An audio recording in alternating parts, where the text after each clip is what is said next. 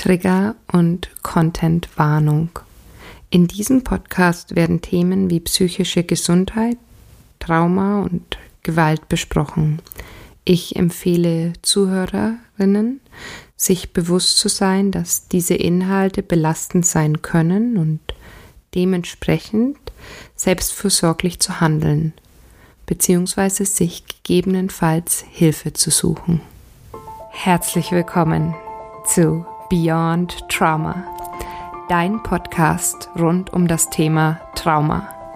Hier trifft professionelles Wissen auf persönliche Erfahrung.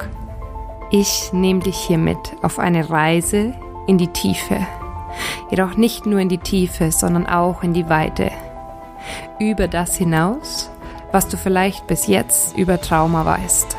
Ich bin Katharina Nicola Schmidt, klinische Psychologin, Achtsamkeits- und Yogalehrerin und Trauma Survivor.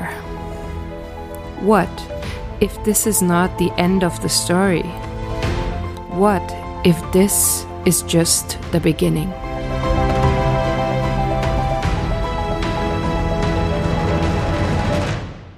I am so delighted to have you here on Beyond Trauma.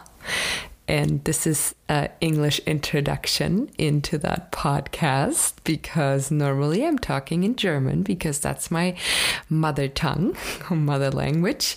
But because I have some English guests here on the podcast, I would love to give a quick introduction why this podcast and what is it all about.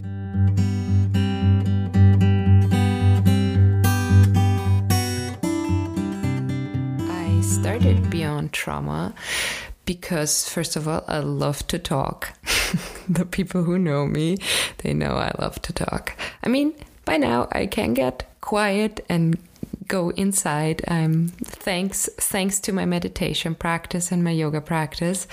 Um, yes, but I love to talk about topics which are close to my heart, and this I would say is the topic which is closest to my heart, I would say.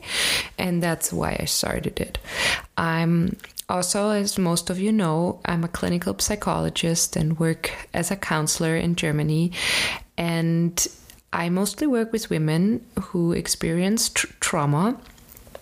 And I'm also a trauma survivor. So I bring together my personal story, my personal experience with trauma, plus the clinical side, so the professional side. And isn't that what it is all about? Is to relate, to relate and to connect.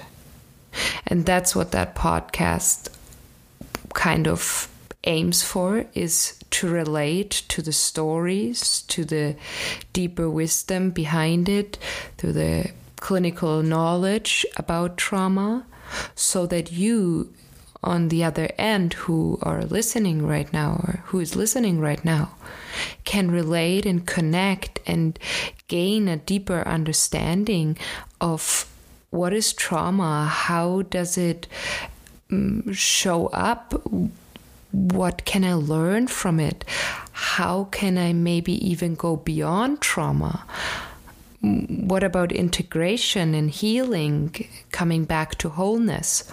All these questions are questions I'm discussing here, and I have great guests here, and they are experts in their field of psychiatry, psychology, social work, counseling, um, just in general in life. So um, I'm super excited and stoked to have them all here and to discuss trauma and the effects and the way of going beyond trauma.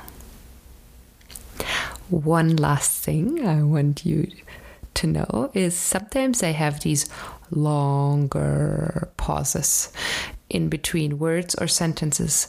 That's sometimes when I'm searching for the right English word because I'm not native, okay? So if I do that and you're like, oh my God, come on, have a laugh and maybe ask yourself, can I feel right now my hands? Or can I feel my feet on the floor? So use this these pauses as some mindful pauses. So you connect during the podcast over and over with yourself and with your body.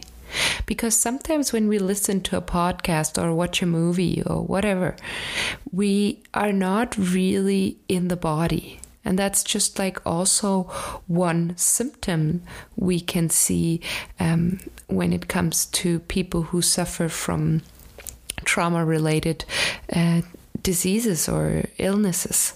Okay. But I would say it's a general illness that we leave our body, that we're not aware anymore that we have a body. And so these pauses I do, you can use them as mindful mm, pauses to practice, especially when you are English speaking person.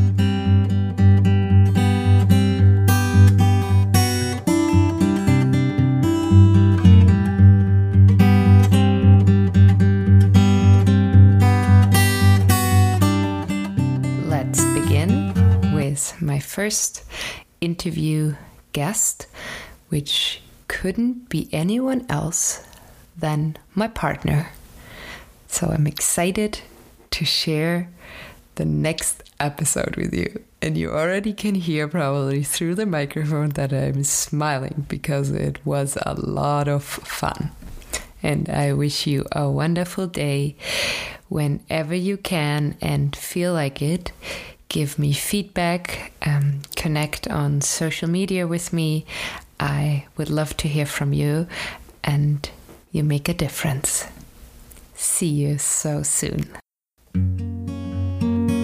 Ich lade dich ein, den Podcast zu teilen, Feedback zu geben, kommentieren unter dem Podcast, sodass mehr Menschen über Trauma lernen. Natürlich nur, wenn dieser Podcast und der Inhalt mit dir in Resonanz gegangen sind. Ich bin sehr froh, dass du da warst und ich hoffe, dass du etwas für dich und für die Menschen, die du liebst und um dich rum sind, mitnehmen konntest. Editing Matthew Wilson, genauso wie die Gitarrenmusik. In diesem Sinne kann ich nur sagen, have a great day.